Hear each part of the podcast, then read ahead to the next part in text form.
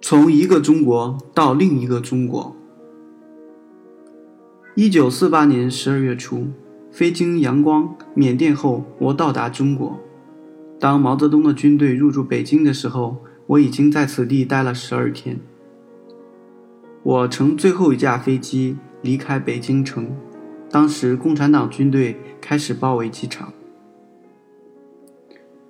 之后来到上海，面对封锁。我寻找进入解放区的途径。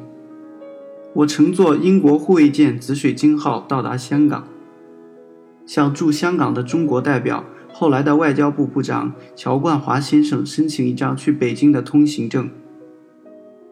他非常礼貌地对我说：“他这里既不是旅行社，也不是领事馆，等等，他只能私下写封信，以方便我行事。”为了穿越防线，我选择了位于北方山东半岛的青岛地区。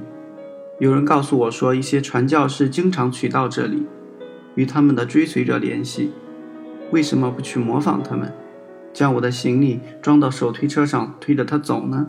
我带着装备正想出发，遇到一位记者和一位美国商人开着吉普车，也想借这条路走。冬天可怕的狂风夹杂着暴雪，使我们几乎无法分辨出道路和田野。一段时间之后，在无人区，我们隐约地看到一些在田野中坟茔土堆之间移动的人影。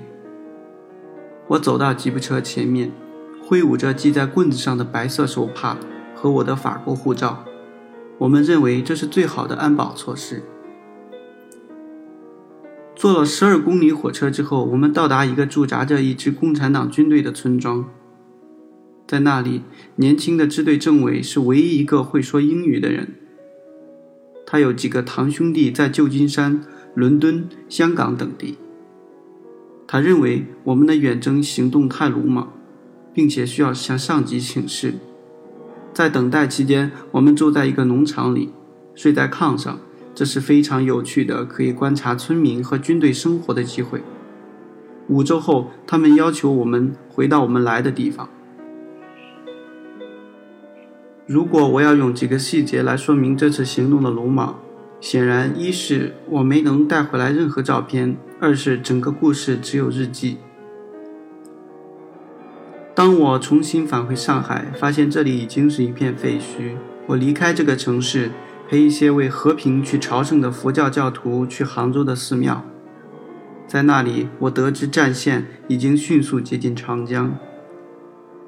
我匆忙回到南京，当时的国民政府所在地。当时国民党部队的军人所能做的救援，常常是把家人和一些包袱一起塞进黄包车。他们感到共产党军队很快就要渡长江了。生活杂志知道我曾经乘坐过英国护卫舰“紫水晶号”到过香港，而现在它正停泊在长江上，就致电给我，询问我能否拍摄桥梁和由此通过的共产党军队。我向蒋介石身边的武官谈了这个想法，他对我说：“我不能给你任何建议，但您最好不要这样做。”我没有这样做，因为“紫水晶号”。无视警告，擅自闯入长江下游水域前线地区而被击伤了。共产党允许外国人继续从事他们的职业。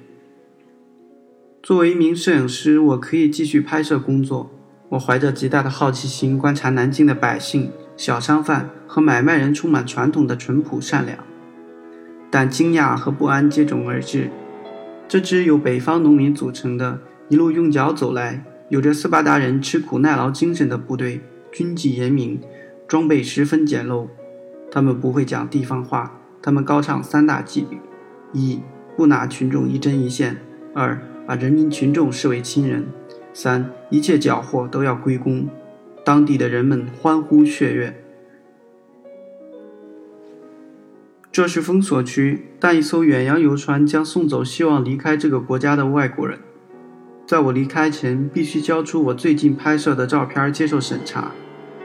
结果没有任何一张照片引起过强烈的异议，因此我于1949年9月下旬在上海登船，几天后到达香港。十个月之后，完成了我的第一次中国之行和关于他的摄影日记。在中华人民共和国成立十周年之际，我接受中国文化交流组织的邀请，重游中国，从北到南，从东到西，持续了数月。此时正值大跃进时期，国家强调工业化发展，要赶超英国。此时已经可以预感到文化大革命即将到来。一九四九年，解放军进入南京的时候，我也在那里。史诗般伟大的长征让我印象深刻。